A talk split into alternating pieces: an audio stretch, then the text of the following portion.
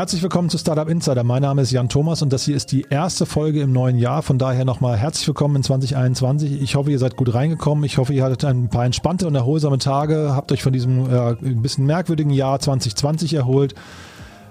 Ich weiß nicht, ob ihr mitbekommen habt, wir haben ja eine ganze Reihe an Sonderpodcast-Folgen veröffentlicht zwischen den Jahren. Sind tolle Folgen dabei rausgekommen. Wir hatten knapp 30 Unternehmerinnen und Unternehmer zu Gast, die uns ihre Perspektive auf 2020 mitgeteilt haben, die über Corona gesprochen haben, die über ihre Inspirationen gesprochen haben, ihre Learnings. Ganz, ganz toll. Es ist ein bunter Reigen an wirklich verschiedensten Impulsen und äh, ich kann euch nur den Tipp geben, das da mal reinzuhören. Und außerdem hatten wir Matthias Hawks, den Zukunftsforscher und Trendforscher zu Gast, der ähm, ja nochmal mit uns einen Jahresrückblick gewagt hat. Ist auch ganz toll geworden. Also von daher, äh, falls ihr es nicht mitbekommen habt, auf jeden Fall nochmal vielleicht reinhören. Ich glaube, das ist für viele geeignet, um auch nochmal vielleicht 2020 so ein bisschen einzuordnen. Und wir schauen aber jetzt nach vorne und möchten dieses Jahr ja so ein bisschen unter ein anderes Zeichen stellen oder zumindest jetzt mal den Januar im ersten Schritt und haben gesagt, wir möchten vor allem jetzt mal Startups zu Wort kommen lassen, die in Anführungszeichen enkelfähig sind. Das heißt, die für eine enkelfähige Welt eintreten, also sogenannte Social Impact Startups oder auch Unternehmerinnen und Unternehmer, die irgendwie sich in diesem Kontext ähm, engagieren. Und da haben wir heute Raphael Fellmer zu Gast von Surplus. Das ist ein ganz tolles Startup hier aus Berlin. Das kennt ihr vielleicht auch schon. Es geht um das Thema Lebensmittelverschwendung. Raphael war in der Höhle der Löwen, hat sich da ja eine dicke Schelte abgeholt, da werden wir auch gleich drüber sprechen, aber ist ein super Typ, ein super, super sympathisches Gespräch geworden und in den nächsten Folgen haben wir dann die Tomorrow Bank hier, wir haben äh, Ecosia zu Gast, wir haben die Leaders for Climate Action, also es wird ein ganz, ganz toller Januar, das kann ich euch jetzt schon versprechen, von daher bitte einfach diese Folgen hören und vor allem weitertragen, denn es geht ja schließlich um unser aller Zukunft. Und genau das möchten wir jetzt in den Mittelpunkt stellen. Doch bevor wir darüber sprechen, möchte ich erstmal den Partner der heutigen Sendung begrüßen. Und das ist zum wiederholten Male die smarte Buchhaltungssoftware Safdesk. Ja, und treue Hörer dieses Podcasts kennen Safdesk bereits, denn Safdesk, äh, und da freuen wir uns sehr, unterstützt diesen Podcast schon länger. Ich möchte euch trotzdem noch kurz erklären, und zwar ist Safdesk eine smarte und cloudbasierte Buchhaltungssoftware für Selbstständige, kleine Unternehmen und Freiberufler. Und das Tolle ist, man kann mit Safdesk von überall auf der Welt seine laufende Buchhaltung GOBD-konform bewältigen. Um Safdesk nutzen zu können, muss man keinerlei Installation vornehmen. Man kann es einfach mit dem Browser starten oder eben über die App. Und das ist natürlich in der heutigen Zeit, auch wenn wir uns natürlich alle wünschen, dass Corona bald vorbei ist, ist das natürlich trotzdem ein nicht zu unterschätzender Vorteil, denn viele von uns sind ja im Homeoffice und dann ist es natürlich toll, wenn man die Software einfach nutzen kann. Was kann Zefdesk alles? Die Features reichen wirklich vom Standard wie Rechnung schreiben, Angebote schreiben und so weiter über sehr smarte Funktionen wie zum Beispiel das Thema Belege automatisch zu digitalisieren und zu verbuchen. Man kann seine Kunden verwalten. Das Online-Banking wird erleichtert, indem Schnittstellen vorhanden sind. Wir zum Beispiel nutzen die Pentabank und da werden die ganzen Belege und die ganzen Transaktionen von uns einfach sehr, sehr leicht und automatisiert in die Software eingespielt von Zefdesk. Zefdesk ist darüber hinaus ein deutsches Produkt. Es wird von der Offenburger Zefdesk GmbH entwickelt und vertrieben. Das junge und dynamische Team hinter Zefdesk bietet mit rund 100 Mitarbeitern besten Support für über 80.000 Kunden weltweit. Und wenn ihr euch mit äh, Safdesk vielleicht auch mal so ein bisschen auf der persönlichen Ebene beschäftigen möchtet, dann könnt ihr eben auch in die Weihnachtsfolgen von dem Podcast reinhören. Denn da haben wir Fabian Silberer zu Gast gehabt, der ist der CEO und Co-Founder von Safdesk. Und der hat sich mal so ein bisschen in die Karten gucken lassen, hat so ein bisschen mal darüber gesprochen, wie 2020 für ihn war oder auch, was er sich von 2021 verspricht. Und da hat er natürlich dabei so relativ viele Zahlen und Details auch preisgegeben. Von daher aus unserer Sicht der Tipp, sich mal mit Safdesk zu beschäftigen. Was eben ganz toll ist, Safdesk bietet unseren Hörern einen Rabatt von 100 Prozent auf die ersten sechs Monate wenn ihr euch entscheiden solltet, Safdesk für ein oder zwei Jahre zu nutzen, dann geht ihr einfach auf die Seite safdesk.de-startup insider und gebt dort eben den Code ein, den ihr dort findet. Dann bekommt ihr auf jeden Fall sechs Monate von Safdesk gratis. Aber so oder so, schaut euch auf jeden Fall mal die Software an, denn ich glaube, das ist gerade eben für kleine Unternehmen, Freiberufler und Selbstständige auf jeden Fall ein tolles Tool. Und damit bedanken wir uns bei Safdesk ganz herzlich und kommen zu Raphael Fellmer von Surplus.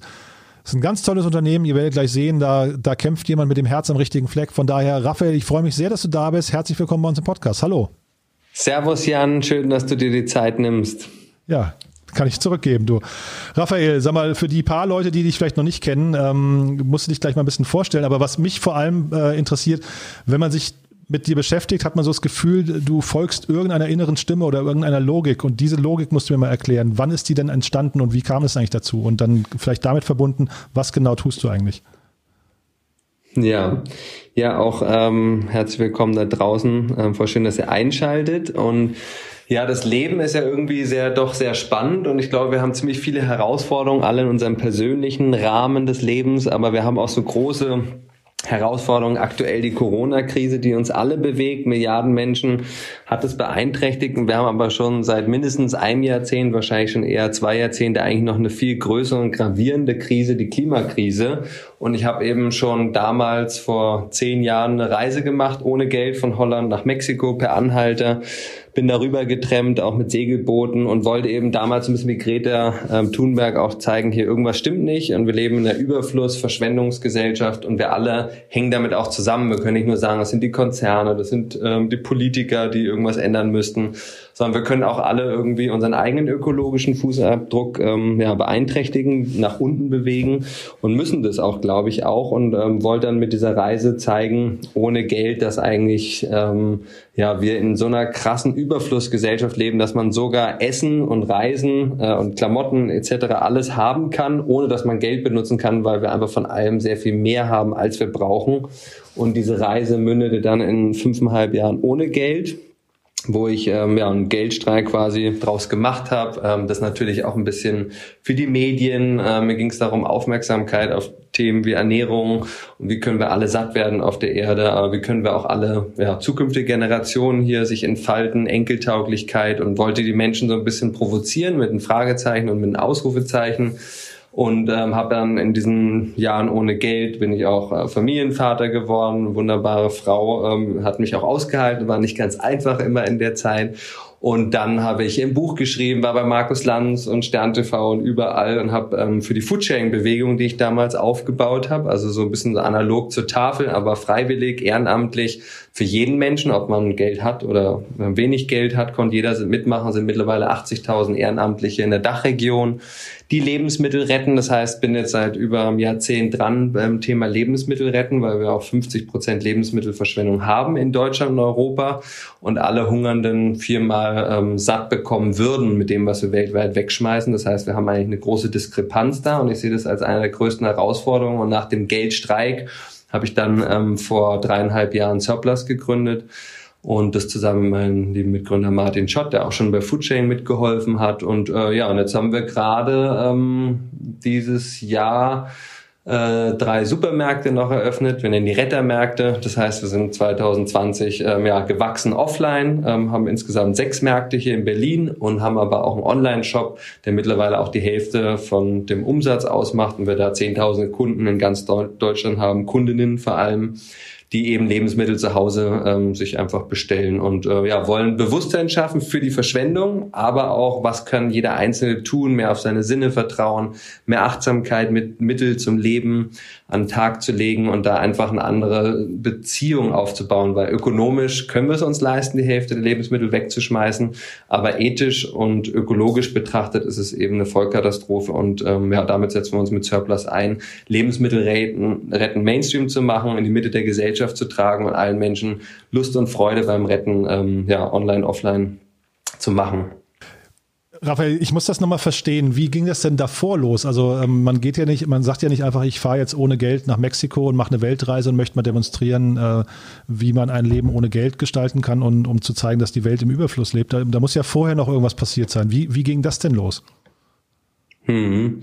Also los ging es eigentlich so 2009, wo ich ähm, mitbekommen habe ähm, über ein YouTube-Video, dass Menschen aus einer Mülltonne von einem Supermarkt Lebensmittel geholt haben, die noch essbar waren. Und es war mir schleierhaft, ähm, dass sowas überhaupt im großen Stil passiert, dass wir alle Lebensmittel zu Hause mal wegschmeißen, weil wir zu viel gekocht haben oder uns verkalkuliert haben oder was vergessen haben irgendwie oder krank wurden. Passiert halt Lebensmittelverschwendung zu Hause, aber dass das so im großen Stil passiert, ähm, das war mir nicht bewusst, hatte ich weder in der Schule noch in der Universität gelernt und ähm, ja, bin dann ziemlich erstaunt gewesen über die Menge Mengen. Das ist in Deutschland sind es 18 Millionen Tonnen, eine LKW-Ladung pro Minute, die wir hier verschwenden.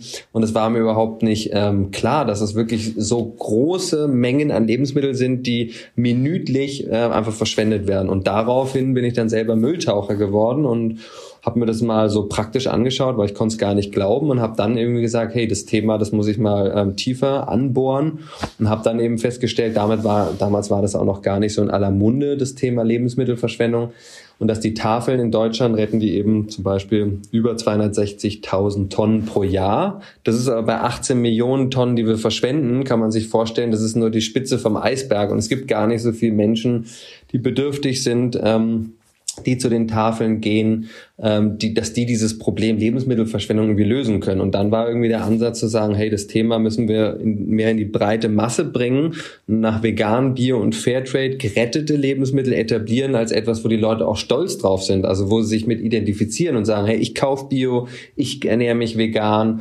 ähm, ich kaufe mir faire Klamotten oder so und ich kaufe eben gerettete äh, Lebensmittel so, das als was Neues etablieren, damit es aus der Ecke so schmuddelig und ich traue mich nicht darüber zu sprechen, sondern dass die Leute stolz stolz sind. Ähm, das war so ähm, der, der Ansatz, den wir gefahren sind und bisher auch, glaube ich, ähm, ganz erfolgreich. Mhm. Wenn ich es richtig verstanden habe, ist ja ein Riesenthema bei der ganzen ähm, Lebensmittelverschwendung das Mindesthaltbarkeitsdatum. Ne? Das ist ja, ähm, oder, vielleicht, oder vielleicht mal andersrum, was, was sind denn aus deiner Sicht so die großen Probleme oder die größten Hebel, die man auch hat, um, das, um dem Thema zu begegnen? Ich meine, jetzt habt ihr Supermärkte aufgebaut, um irgendwie Lebensmittel in den zweiten Kreislauf zu bringen, aber das alleine kannst du ja wahrscheinlich hinterher nicht lösen. Ne? Mhm. Ja, also erstmal ähm, die Hälfte der Lebensmittelverschwendung, die wir in Deutschland, aber auch in Europa haben, findet zu Hause statt. Das heißt, die meisten Menschen unterschätzen eigentlich, wie viel wir alle in Summe doch am Ende für die Verschwendung verantwortlich sind und zwar direkt. Natürlich sind wir auch indirekt verantwortlich, wenn wir im Supermarkt sind und die Milch greifen, die irgendwie ganz hinten steht und nur den Apfel nehmen, der ganz frisch aussieht und die Sachen, die halt ein bisschen krümmer, ein bisschen älter äh, oder so sind, einfach liegen lassen. Natürlich äh, tragen wir dann auch indirekt zur Lebensmittelverschwendung bei weil am Ende schmeißt nicht nur der Supermarkt die im Zweifel weg, sondern noch viel schlimmer, der Supermarkt kauft solche Dinge in Zukunft gar nicht mehr und sagt sich, hey, das sind zu krumme, das sind zu Produkte kurz vorm MHD, die wollen wir gar nicht mehr listen, weil die ähm, Verbraucher, Konsumenten halt erwarten, dass es immer alles topfrisch ist, super aussieht und ganz lange noch vorm MHD ist. Und das Mindesthaltbarkeitsdatum in Deutschland gibt es seit fast 40 Jahren und wurde eingeführt eigentlich zum Schutz der Verbraucher, Verbraucherinnen, damit sie sich verlassen können, wenn ein Produkt noch ähm, vor MHD ist, dass es auf jeden Fall noch genießbar ist. Früher gab es gar keinen, ähm, da stand nur ein Produktionsdatum. Datum auf den Produkten drauf. Das hat sich aber mittlerweile ganz schön ähm, ähm, geändert. Das heißt, wir sind auch so ein bisschen entmündigt worden. Viele Leute haben gar nicht mehr ähm, die Traute, die haben Schiss, wenn sie ein Produkt nach Ablauf, also ein Joghurt zum Beispiel, manche Leute sagen, ja, so ein, zwei Wochen nach dem Mindesthaltbarkeitsdatum esse ich den noch, aber danach traue ich mich das nicht mehr. Aber ein Joghurt hält Monate, teilweise sogar ein Jahr ähm, über das Mindesthaltbarkeitsdatum hinaus, wenn er die Kühlkette nicht verlassen hat. Und so ist es eben bei vielen Lebensmitteln, dass die viel länger halten, als da draufsteht. Und in Deutschland ist es legal, dass jeder Supermarkt, jeder Inverkehrbringer Lebensmittel auch nach Ablauf vom MHD, dem Mindesthaltbarkeitsdatum, verkaufen kann. Er muss dann allerdings darauf hinweisen und er übernimmt dann auch die Haftung ähm, für äh, die Genießbarkeit von dem Produkt. Das machen aber keine Supermarktketten und Discounter, weil die da das ist denen viel zu kompliziert und die haben eben auch ähm, so Gesetze interne ähm, Regeln, dass zum Beispiel ein Zentrallager, äh, mal ein Beispiel eine Marmelade, die hält 24 Monate MHD ähm, und jetzt hat die aber nur noch elf Monate, ähm, bis das MHD abläuft. Dann nimmt ein Zentrallager dieses Produkt gar nicht mehr auf weil die äh, internen Bestimmungen sind, die müssen mindestens 50 Prozent Restlaufzeit vom MHD haben. Und so kommt es am Ende dazu, dass wir einfach durch das MHD, was eigentlich zum Wohl der Gesellschaft diente, heute dazu geführt hat, dass Milliardenprodukte in den letzten Jahrzehnten weggeschmissen worden sind, von der Industrie, aber auch von uns äh, privat zu Hause, weil wir keinen Bezug mehr zu den Lebensmitteln haben und ähm, viele Leute das verwechseln mit dem Verbrauchsdatum. Also das Zuverbrauchen bis, das ist ein anderes Datum und das wird zum Beispiel bei sehr sensiblen Produkten wie äh, Hackfleisch, rohe Eierspeisen, äh, frischer Fisch oder so genutzt. Da steht dann zu verbrauchen bis drauf.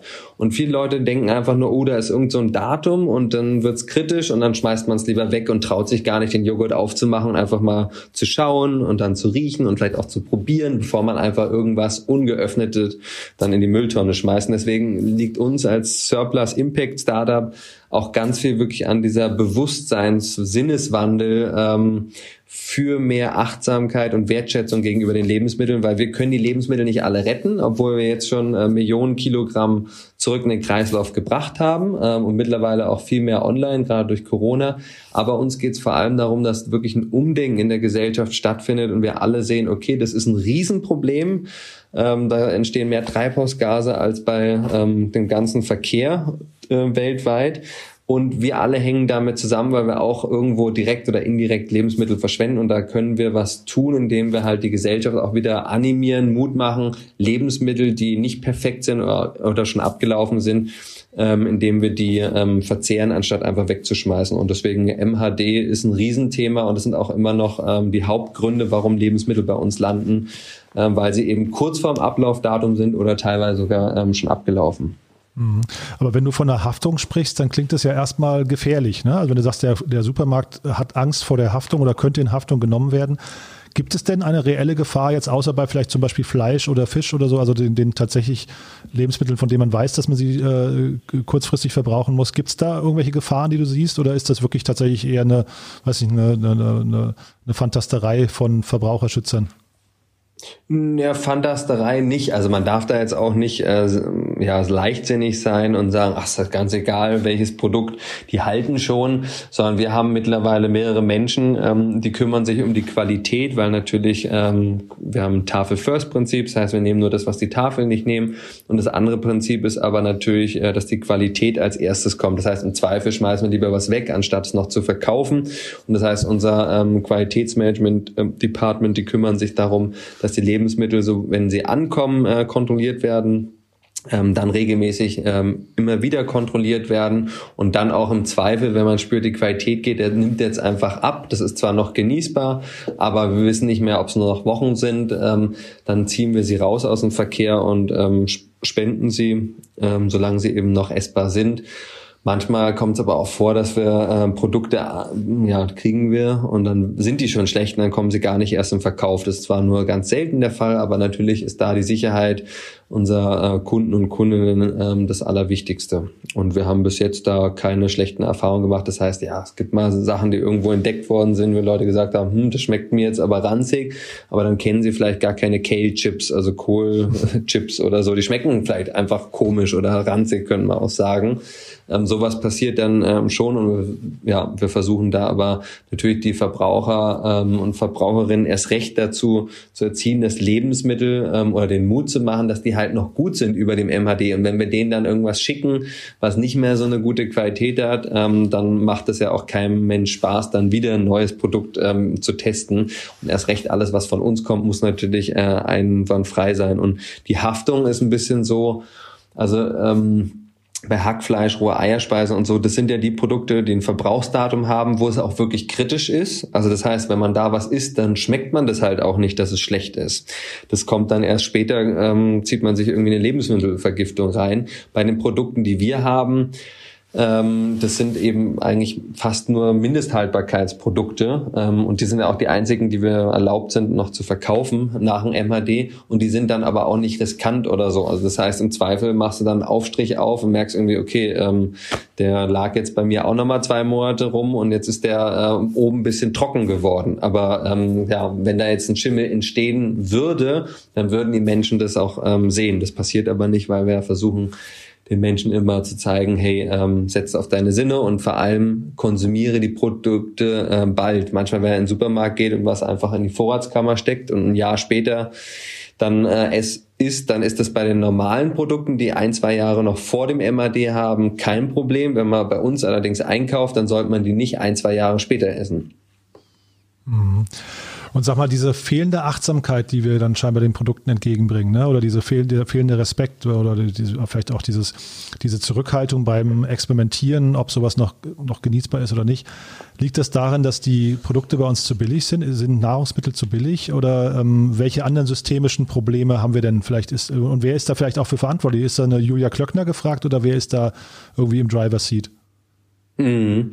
Also ich glaube auf jeden Fall, wir haben jetzt von der EU, EU und auch äh, von Deutschland, Merkel hat sich dazu ausgesprochen, das Ziel, die Lebensmittelverschwendung bis 2030 um 50 Prozent zu reduzieren. Unternehmen wie Metro, mit denen wir zusammenarbeiten, die haben sich sogar vorgenommen, das bis 2025 zu schaffen. Und es gibt da auf jeden Fall sowohl auf der Seite der Politik und aber auch der Industrie, des Handels ein Bestreben, dieses Ziel wirklich auch äh, zu erreichen. Und das geht aber auch nur Hand in Hand, glaube ich, ähm, wenn da auch ähm, da die Hälfte der Verschwendung zu Hause passiert, wenn wir ähm, Konsumenten da auch wirklich uns ändern. Und ich glaube, wir können das Ziel bis 2030 50 Prozent der Lebensmittelverschwendung zu reduzieren nur bewerkstelligen, wenn wir alle zusammenarbeiten. Und da muss die Politik das Thema Bildung nach vorne bringen. Das heißt, Lebensmittelwertschätzung sollte am besten Fach sein und zwar nicht nur theoretisch, sondern ich glaube daran, dass wir viel mehr Verbundenheit wieder mit den Lebensmitteln auch brauchen. Das heißt, wir sind ja heute eine Supermarktgeneration und wissen gar nicht, wie man was anbaut, wie viel Kraft, Energie, Wasser,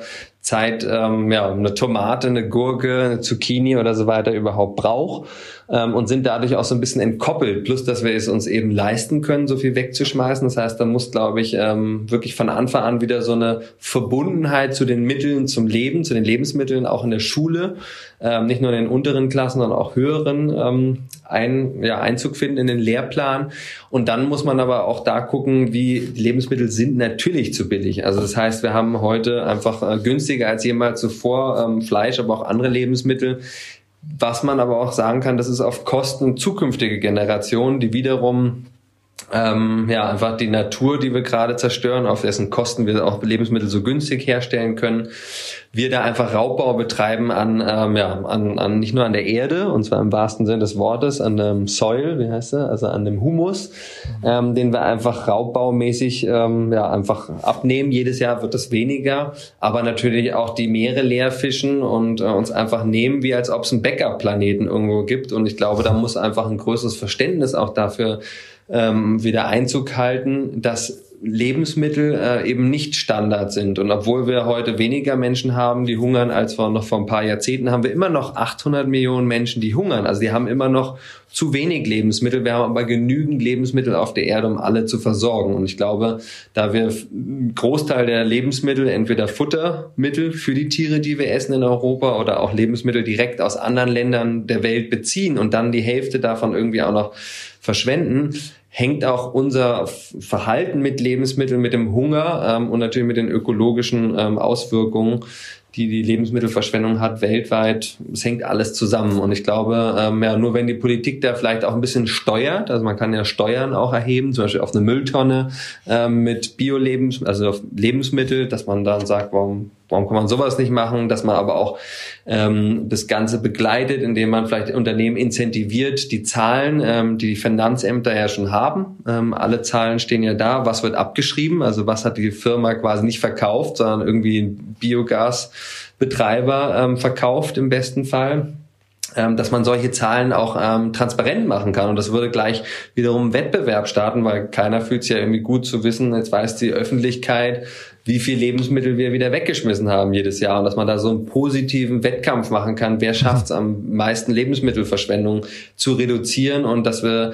dann, glaube ich, dieses Ziel, wo äh, ja ähm, die unsere Kanzlerin sich ausgesprochen hat, in zehn Jahren wirklich auch schaffen können. Und das wäre natürlich auch sinnvoll, dass wir das nicht nur auf deutscher Ebene, sondern auf europäischer äh, Ebene machen und irgendwann natürlich äh, weltweit, weil wir sind alle im gleichen Boot, alle auf der gleichen Erde und Lebensmittelverschwendung ist eben ein sehr, sehr großes Problem oder eines der größten Herausforderungen ähm, dieses Jahrhunderts. Und das können wir nur gemeinsam schaffen. Und ich bin mir aber sicher, durch so viele Initiativen, die es jetzt schon gibt, auch Startups, die sich um das Thema ähm, kümmern, aber auch die großen ähm, Corporates, die wirklich mittlerweile verstanden haben, das ist ein Thema, was den Mitarbeitenden wichtig ist, aber auch immer mehr den Kunden und eben der Druck auch von der Politik kommt, ähm, dass da wirklich ganz viel Bewegung auch in den nächsten Jahren noch reinkommen wird, was ohnehin schon da ist an Dynamik. Mhm. Gibt es da so zwei, drei Startups, die du vielleicht mal hervorheben möchtest oder vielleicht auch Corporates, wo du sagst, wow, die haben irgendwie, die haben es verstanden und machen irgendwie, tragen irgendwie positiv äh, dazu bei. Gibt es da welche, die du hervorheben möchtest oder ist das irgendwie? Also zum Beispiel Penny kann ich ähm, sagen, die, die haben schon ähm, vor vielen Jahren angefangen, quasi mit ihren Biohelden heißen die, glaube ich, ähm, dann einfach quasi das Netz bisschen wie ähm, so, so weiter aufzumachen. Also das heißt zum Beispiel, ähm, für jedes Obst und Gemüse ähm, von einem Supermarkt gibt's halt Normen. Die sind nicht mehr von der EU, also da geht's um Farbe, um Größe und Aussehen. Und indem halt äh, ein Supermarkt sagt, hey, ich nehme jetzt nicht nur die Karotten, die müssen mindestens 15 Zentimeter lang sein, sondern ich nehme auch welche, die sind ähm, nur 10 Zentimeter lang. Mhm. Dadurch erhöht einfach äh, ein Supermarkt die Abnahmemenge von dem Bauer, sonst bleibt er einfach darauf sitzen. Und das gleiche gilt für alle anderen ähm, Obst und Gemüse dass man da, indem man die Normen erweitert und vergrößert, ähm, dann und das am besten mischt, dass das auch was Normales wird, ähm, da kann man dann schon sehen, dass sowas, das haben mittlerweile auch andere Supermärkte angefangen, dass wir da dann auch hinkommen, dass man halt sagen, okay, es gibt halt nicht nur äh, Zitronen oder so, die sehen alle perfekt aus, sondern es gibt auch welche, die sind anders gewachsen oder haben Schorf oder so auf der Oberfläche und dass das halt, das muss das neue Normale werden. Also wir können, glaube ich, nur die Lebensmittelverschwendung ganzheitlich äh, lösen oder reduzieren, indem wir achtsamer werden im Umgang mit Lebensmitteln, aber auch indem der Handel ähm, da einfach die Dinge verkauft, verkauft, die normalerweise, wenn überhaupt vielleicht in der Industrie noch abgesetzt werden, zu irgendwie ähm, ja, ganz fiesen Konditionen für die Bauern. Ähm, da muss sich äh, was ändern und Startups, ähm, also wir, wir sind jetzt ein Startup, aber es gibt da auch ähm, Startups wie zum Beispiel ähm, Dörrwerk, ähm, Rettergut, die machen Produkte aus überschüssigen Lebensmitteln und verkaufen sie im Einzelhandel und da merkt man schon, ähm, es passiert mittlerweile wirklich was und ich bin da super dankbar über jedes Startup, aber auch über jeden Konzern, der das Thema ernst nimmt und da wirklich was bewegt. Mhm. Dann lass uns doch mal ein bisschen über Surplus reden. Also, also gerade weil du sagst, ernst nehmen, ähm, vielleicht eine gute Brücke könnte ja sein, dass ähm, du, ihr wart ja mit Surplus, wart ihr ja in der Höhle der Löwen. Ich gucke das eigentlich nie und tatsächlich habe ich genau die Sendung gesehen, wo ihr drin wart und äh, wo ihr aufgetreten seid. Und da äh, habt ihr ja eigentlich fast TV-Geschichte geschrieben, muss ich sagen. Denn ich habe äh, den Georg Kofler, vielleicht kannst du mal selbst äh, erzählen, wie das aus deiner Sicht war, aber irgendwie hat man das Gefühl gehabt, der hat euch jegliche Ernsthaftigkeit und, und Seriosität abgesprochen, oder? Und das muss ja gerade jemand wie dir, der, der irgendwie seit zehn Jahren oder zwölf Jahren, sag mal, sein Leben dafür verschrieben hat, äh, Lebensmittel zu retten, eigentlich, das muss dir doch total aufgestoßen sein, oder? Das war ja ganz besonders und herzlichen Glückwunsch, dass ähm, ja du das gesehen hast. Ähm, also erstmal, wir wurden gefragt von, äh, von den Löwen so. Die haben, das wird ja alles produziert von einer anderen Firma und äh, Vox strahlt es halt dann aus und die haben gesagt, hey, das ist doch cool, was ihr macht, kommt doch mal rein. Und wir so, puh, naja, also das sind eigentlich nicht die Impact-Investoren, die wir bei uns im Board haben wollen. Aber haben gesagt, hey, das Thema, da schauen Millionen Leute zu. Ähm, wir wollen Aufmerksamkeit und Bewusstsein schaffen dann lass das einfach mal mitnehmen. Und dann sind wir da hingegangen, haben gepitcht und die haben uns auch noch versprochen, dass der Pitch nicht geschnitten wird. Dann haben sie den Pitch aber äh, geschnitten und haben natürlich die, es war eine Stunde knapp, die wir da waren, die haben dann halt auch genau das ähm, so gezeigt, was halt möglichst geile Quote gemacht hat. Und das war halt uns ein bisschen deppert darzustellen ähm, und den Kofler, der halt einen krassen Ausraster hatte, weil er ja von so linken kapitalistischen äh, Berlinern, die irgendwie die Welt retten wollen und damit auch noch irgendwann Gewinne machen wollen. Das fand er halt irgendwie alles gar nicht gut und hat es auch gar nicht verstanden, ähm, glaube ich dass es Unternehmen gibt, ähm, die in sich ähm, funktionieren und die auch irgendwann profitabel sind und die trotzdem in sich äh, People, Planet, Profit, ähm, Nachhaltigkeit, Enkeltauglichkeit als Grundmodell haben. Also nicht nur so, wir spenden zum Beispiel gerade drei Schulmahlzeiten ähm, für jeden eine Online-Bestellung. Das ist quasi on top zu dem Nachhaltigen noch auch was Soziales dazu. Neben Menschen, die geflüchtet sind, die bei uns ähm, arbeiten und Menschen mit Behinderung, Langzeitarbeitslose, das auch alles noch. Aber uns geht es auch darum, natürlich den Hunger äh, zu bekämpfen. Das machen wir mit Welthungerhilfe. Das ist so ein Add-on. Das kann man aber auch machen, indem man sagt, hey, ich habe hier ähm, kauf mir irgendwas und dann spende ich irgendwas. Aber das Kaufen, das ist, tut an sich nichts Gutes. Und bei uns ist aber so, dass die Lebensmittel, die wir ja verkaufen, die sind gerettet. Das heißt, die tragen aktiv was dazu bei, dass weniger Lebensmittelverschwendung passiert und führen oder geben den Lebensmitteln eine zweite Chance.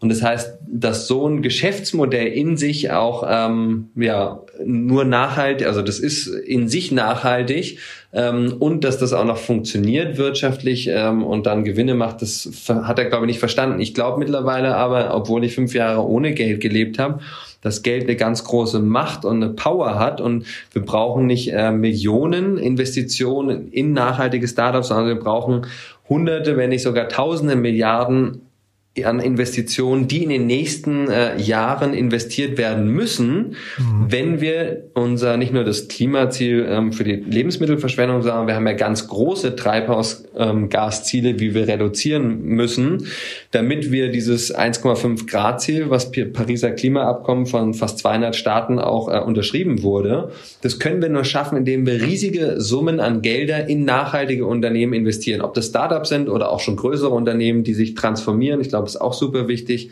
Ähm, nur so können wir das, ähm, diese Kurve schaffen in den nächsten Jahren. Und da ist dieses Jahrzehnt ist wirklich das Entscheidende, weil jetzt, glaube ich, das Bewusstsein, das, was schief läuft und das, was wir was ändern müssen, nicht nur durch Greta ähm, und Fridays for Future, sondern insgesamt ist einfach krass, was passiert in den letzten Jahren. Und mhm. das kommt jetzt so wie so ein Klimax, das Verständnis, hey, ähm, es liegt wirklich auch in unseren Händen die Zukunft, äh, Schicksal unserer Erde und der zukünftigen Generation. Und da ist Geld eine riesig große äh, Möglichkeit, ein Hebel. Und deswegen freue ich mich, dass es immer mehr Impact-Investoren gibt, Menschen, die mit ihrem Geld, aus einem Exit kommt oder geerbt oder so, ähm, sagen, hey, ähm, oder sich sonst wo verdient haben, ähm, ich möchte damit jetzt einen positiven Beitrag leisten. Und wir haben mittlerweile ganz tolle Impact-Investoren gefunden. Das heißt, wir waren dann sehr froh, dass wir ähm, da, wir wollten eigentlich gar keinen Deal von den Löwen. Ähm, wir haben es für die Aufmerksamkeit gemacht und haben gesagt, ja, wenn sie uns dann äh, wirklich investieren wollen, dann darf es denen nicht ums Geld gehen und haben dann eben die Bewertung auch dementsprechend ähm, ja, hoch angesetzt. Und wir hatten vorher schon eine Bewertung bekommen. Deswegen waren wir da auch ähm, ja, mit einem ruhigen Gewissen da und wurde zum Glück nichts und haben jetzt aber ähm, viel bessere Investoren gefunden und mit denen können wir auch richtig gut zusammenarbeiten. Da spüren wir auch, dass wirklich dieses äh, People Planet an erster Stelle steht und erst dann irgendwann Profitability, ähm, dass das natürlich auch irgendwann Geld abwerfen muss, damit die Investoren auch wieder in andere ähm, nachhaltige Startups investieren können. Ähm, das ist klar und Verständnis voll, ähm, aber das finde ich sollte nicht an erster Stelle stehen und bin mittlerweile super dankbar, dass wir auch Gelder aufgenommen haben und werden auch ähm, ja, nächstes Jahr weiter Gelder von Impact-Investoren aufnehmen, um weiter zu wachsen. Mhm. Ja, Benjamin Otto hat bei euch investiert, ne? Tim Schumacher, Matthias Willenbacher. Vielleicht Kannst du mal kurz beschreiben, was sehen die denn in euch? Also was sind denn, was ist denn quasi die Motivation eines Impact-Investors? Weil der möchte jetzt auch nicht sagen wir, Geld verschenken, der hat ja wahrscheinlich irgendwie auch eine eigene, weiß eine eigene Motivation. Was sieht der genau in euch? Hm. Also ich glaube, dass die ähm, Investoren heute, Tim Schumacher hat auch in Ecosia investiert und in viele mhm. andere nachhaltige Startups und dass jetzt aber immer mehr das Verständnis auch von den Investoren da ist, okay, ähm, ich habe jetzt hier zum einen Geld, ich möchte es aber nicht nur vermehren, sondern ich möchte vor allem einen möglichst großen Beitrag zu dem Change, zu dem zu der Transformation in eine neue Wirtschaft, die halt nachhaltig enkeltauglich ähm, und ja, sozialer ist, die möchte ich, da möchte ich mit meinem Geld verwirken. Und äh, was sie darin sehen, ist, glaube ich, eine, eine Chance, okay, hier gibt es ein skalierbares Modell, was ähm, funktioniert ähm, und was, was, ja, was Gutes tut mit jedem Euro, der da umgesetzt wird und da einfach Teil von zu werden. Also das heißt, wenn äh, Unternehmen, also ein äh, Investor sagt, er möchte einfach nur maximale ähm, Geldvermehrung, dann ist ein Impact-Startup, glaube ich, in den meisten Fällen nicht der richtige Platz. Ähm, mhm. Aber wenn du sagst, du möchtest äh, maximalen Impact, also maximalen Wandel erreichen, dann ähm, legst du dein Geld lieber ähm, bei Impact-Startups ähm, an. Und dann ist es ja auch noch so bei uns, dass ja auch irgendwann Geld zurückkommt. Also es ist ja nicht wie eine Stiftung, wo du einfach nur Geld reinlegst und sagst, ja, es ist für eine gute Sache und da passiert irgendwas Schönes, sondern ich glaube, was die suchen, dass sie natürlich möglich sagen können, cool, guck mal, ich habe hier Millionen rein investiert, ein paar Startups ähm, gehen pleite, ein paar laufen ganz gut, ein paar gehen aber auch richtig ab und das sind aber alle Startups, ähm, die was Positives zu beitragen in der Welt und dann mit dem Geld, was da rauskommt als Return,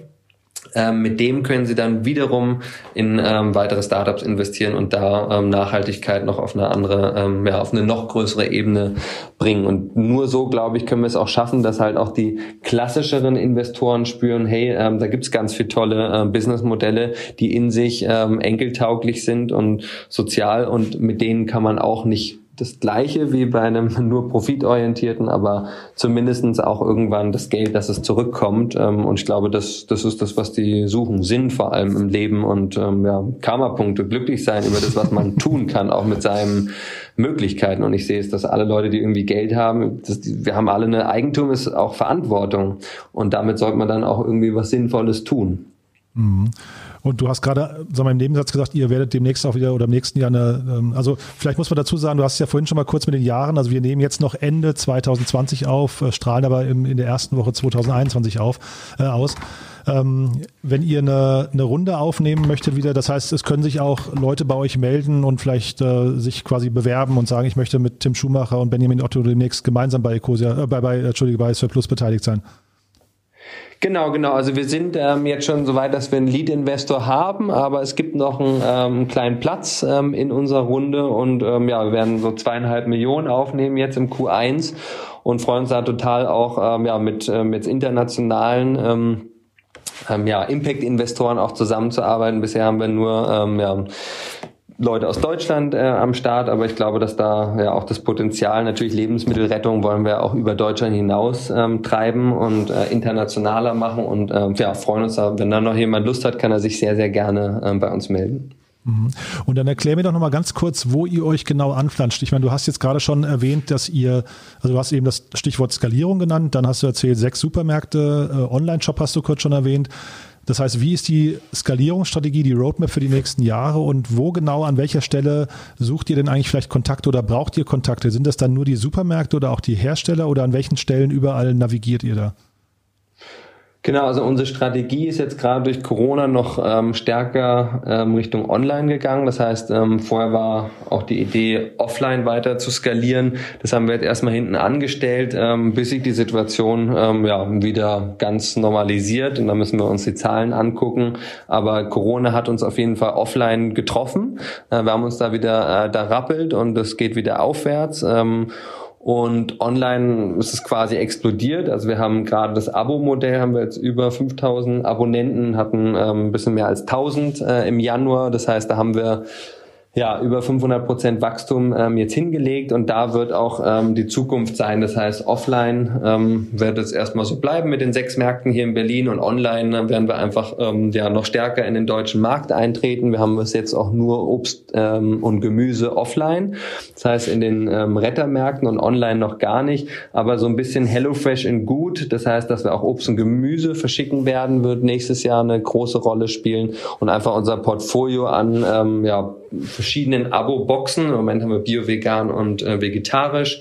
Ähm, das werden wir erweitern und da einfach quasi ein bisschen mehr customizable noch machen, so dass die Leute noch mehr Auswahl haben und das auf ihre ähm, Geschmäcker abstimmen können und ähm, ja damit einfach ähm, skalieren und deutschlandweit ähm, mit guten geretteten Lebensmitteln ähm, ja die, die Haushalte erfreuen. Und damit werden wir in den nächsten Jahren dann auch in andere Länder gehen. Erstmal Österreich und dann gucken, welches das nächste Land wird, wo es dann auch nicht deutschsprachig ist. Mhm. Und ihr sucht auch noch Leute, hast du mir erzählt, ne? Also um diese, um diese quasi diese Strategie auch umzusetzen. Vielleicht willst du da noch mal kurz drüber sprechen.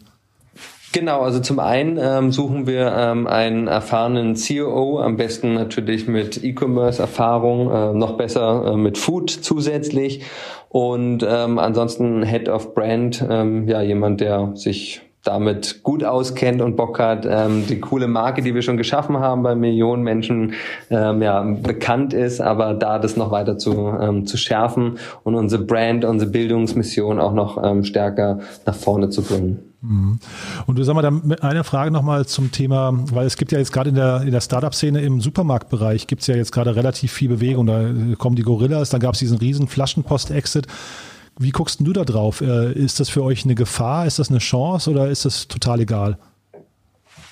Nee, ich glaube, dass das super krass spannend ist. Ich meine, die ähm, Lebensmittelbranche ist über 200 Milliarden ähm, schwer und da im Moment, ja, da, da wird einfach sich dieses Jahrzehnt ganz viel ändern und wir werden auch ja, Lebensmittel Konsum wird sich ändern. Er mich selber seit zehn Jahren vegan. Das heißt, vegan ist in den letzten zehn Jahren super stark geworden, aber auch, dass wir Lebensmittel zu Hause uns zuschicken lassen. Das ähm, haben 90 Prozent der Leute in Deutschland noch nie gemacht und das wird in den nächsten Jahren sich ändern. Das heißt, ich sehe da auch, ähm, ja, dass da es gut ist, dass eine Dynamik stattfindet und wie ich ja schon gesagt habe, ich, es braucht ganz viele äh, Unternehmen auch, die dieses Thema Lebensmittelrettung und Wertschätzung sich auf die Fahne schreiben und dann da aber auch wirklich was für tun und deswegen freue ich mich, dass das auch so ein Markt ist, der wirklich auch offen ist für Veränderungen und am Ende umso mehr Startups auch gibt, die sich um das Thema Lebensmittelrettung kümmern, umso mehr müssen sich auch die großen Konzerne, die Dinos ähm, bewegen und das braucht der Markt.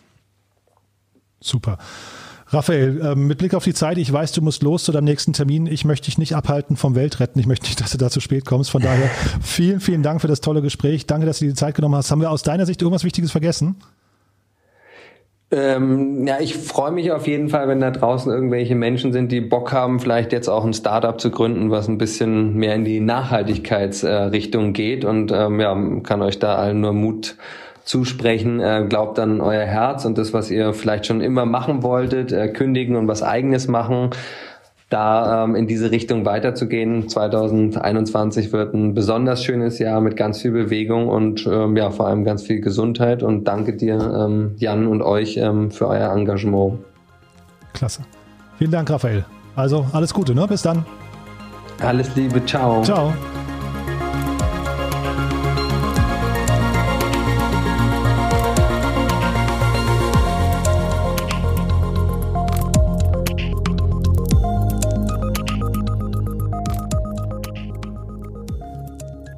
Ja, das war also Raphael Fellmer von Surplus. Äh, schaut euch das Unternehmen bitte mal an, äh, beschäftigt euch mit Surplus. Wenn ihr Ideen habt, wie ihr Surplus unterstützen könnt, dann meldet euch gerne bei Raphael. Es wäre toll, wenn wir quasi mit diesen Podcast-Folgen, wie gesagt, jetzt heute Surplus und dann geht es weiter mit der Tomorrow Bank, mit äh, Ecosia, mit den Leaders for Climate Action und so weiter. Wenn ihr also quasi mitdenken könntet, wie wir die Welt ein Stück besser machen können, denn genau dafür sind diese Folgen gedacht. Es sind tolle Unternehmen und tolle Unternehmer, die wir hier zu Wort kommen lassen. Von daher involviert euch gerne. Wir sagen auf jeden Fall, Fall vielen Dank. Und wenn ihr uns unterstützen möchtet, dann wisst ihr ja, am einfachsten tut ihr das, indem ihr uns eine Bewertung bei iTunes hinterlasst. Wir pflanzen auch nach wie vor, auch in diesem Jahr mit unserem Partner Review Forest hier aus Berlin gemeinsam einen Baum für jede Bewertung, die dort abgegeben wird. So oder so freuen wir uns auf jeden Fall, wenn ihr den Podcast weiterempfehlt. Am besten an Leute, die sich eben auch mit Impact-Themen beschäftigen möchten. Wir alle möchten eine bessere Zukunft haben. Von daher vielen Dank fürs Zuhören und wir hören uns dann Ende der Woche wieder. Bis dahin, alles Gute und eine gute Woche. Tschüss.